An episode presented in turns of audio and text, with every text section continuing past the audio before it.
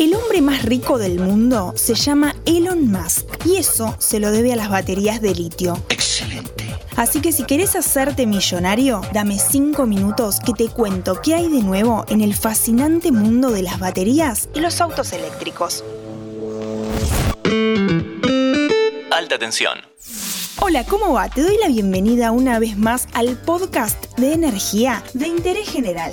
Hoy vamos a hablar del santo grial de la matriz energética, el almacenamiento. Desde que se inventó la electricidad, genios como Volta, Franklin o Edison se pasaron la vida buscando una manera de contenerla. Y mucho de lo que pasa en el mundo de la energía hoy tiene que ver con eso, con cómo almacenar la electricidad. Las baterías son una solución, especialmente para el transporte, pero no todo es tan sencillo. Ahora te explico por qué, pero antes, dos cosas. Primero, déjame recordarte que este capítulo viene de la mano de Alpes Energy, proveedores de energía en toda la Argentina que potencian a sus clientes con gas confiable y competitivo. Conocelos en alpesenergy.com. Y segundo, si te interesa la historia de la electricidad, hay un documental muy bueno de la BBC que se llama The Story of Electricity. Googlealo, lo encontrás en YouTube y está subtitulado. Ahora sí, podemos seguir. Seguro te lo preguntaste más de una vez. ¿Por qué, si ya hay autos eléctricos, sigue habiendo autos con motores convencionales? Si ya todos sabemos que los combustibles fósiles aumentan el calentamiento global y contaminan el aire. Muchos países ya le pusieron fecha a esta transición. Inglaterra va a prohibir los autos de combustión interna en 2030, por ejemplo.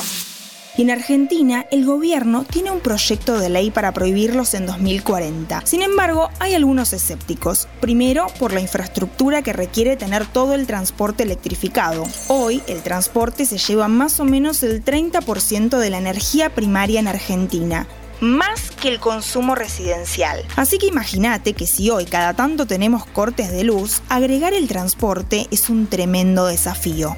Otro tema son las baterías. En primer lugar, hay una capacidad limitada de producción. El desarrollo de un proyecto de litio que involucra estudios geológicos, ambientales, acuerdos con las comunidades locales, construcción, etc., lleva entre 5 y 10 años.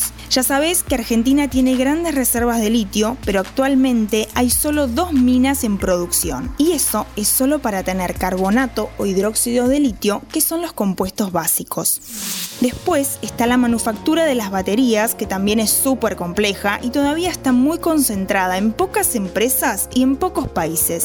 Según Global Data, hoy en China se produce el 80% de las baterías y eso presenta algún riesgo en la cadena de suministros. El costo también es un tema importante. Ante este boom de la electrificación, con países que subsidian y automotrices acelerando sus planes, el precio del litio tiene cifras récord. En China, la tonelada de carbonato de litio grado batería valía casi 12 mil dólares en 2018, que fue también un momento de precios altos. En noviembre de 2021 ya estaba en 30 mil. Por este precio no se traslada directamente a las baterías, porque es menos del 10% del costo total. Lo que sí muestra es que hay muchísima demanda y que en 2022 podría haber faltantes. Los límites de la producción de baterías hacen muy difícil que se reemplacen rápidamente los autos de combustión interna por autos eléctricos. Y ahí está el principal cuestionamiento que le hacen algunos ambientalistas y también otras automotrices a Tesla.